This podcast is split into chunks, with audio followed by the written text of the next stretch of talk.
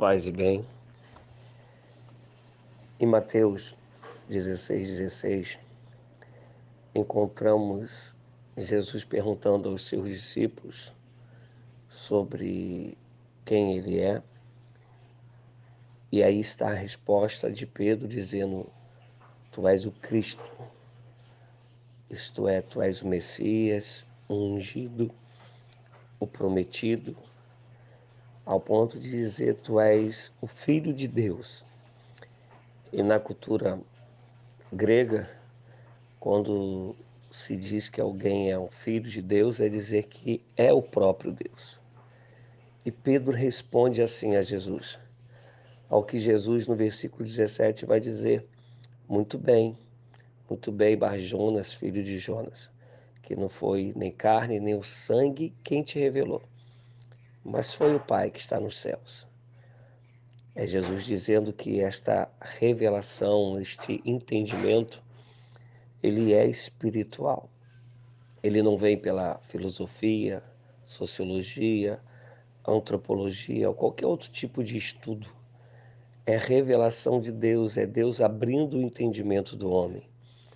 Isto é tão profundo porque Pedro está ali com alguém com quem ele caminha já há algum tempo que ele vê ter fome, sede, que ele vê se alimentar, que ele vê se cansar, que teria mais ou menos a sua própria altura. E ele olha para esse alguém e reconhece que ele é Jesus Cristo, o Salvador, o Messias, o libertador, o prometido, o Deus conosco.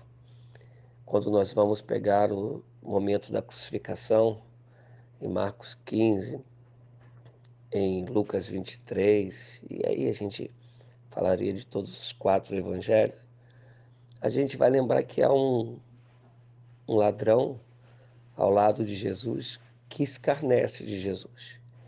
Mas tem um outro criminoso do outro lado que, vendo Jesus crucificado, ensanguentado, machucado, vilipendiado, morrendo da mesma maneira que ele, ele tem a revelação e crê nesta revelação e fala para Jesus: Quando entrares no teu reino, lembra-te de mim. E Jesus responde: Ainda hoje estará comigo no paraíso. A Bíblia ainda nos ensina que o desejo de Deus é que ninguém se perca antes, que todos sejam salvos. Está lá em Pedro, mas está em João 3,16 que ele amou o mundo de tal maneira que enviou o seu único filho para que ninguém pereça. Ninguém mas para que todos possam ter a vida eterna. A revelação tem sido concretizada, tem sido uma realidade todos os dias para aqueles que ouvem a palavra do Senhor. Mas qual tem sido a sua reação quando a revelação vem? Você se entrega a ela?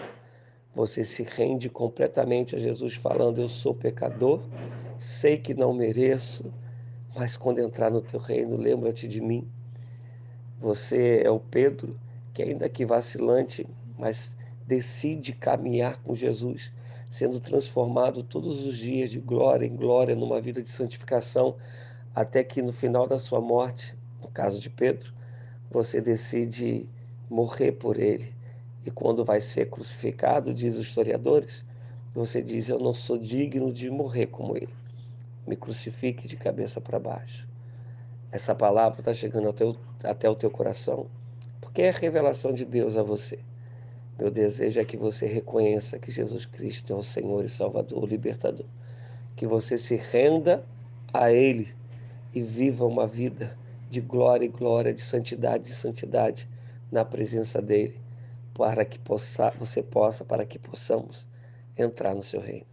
Eu sou Rogério do Amaral Receba essa reflexão, essa porção de vida com carinho, medite nela e me siga nas redes sociais. Só digitar Rogério do Amaral.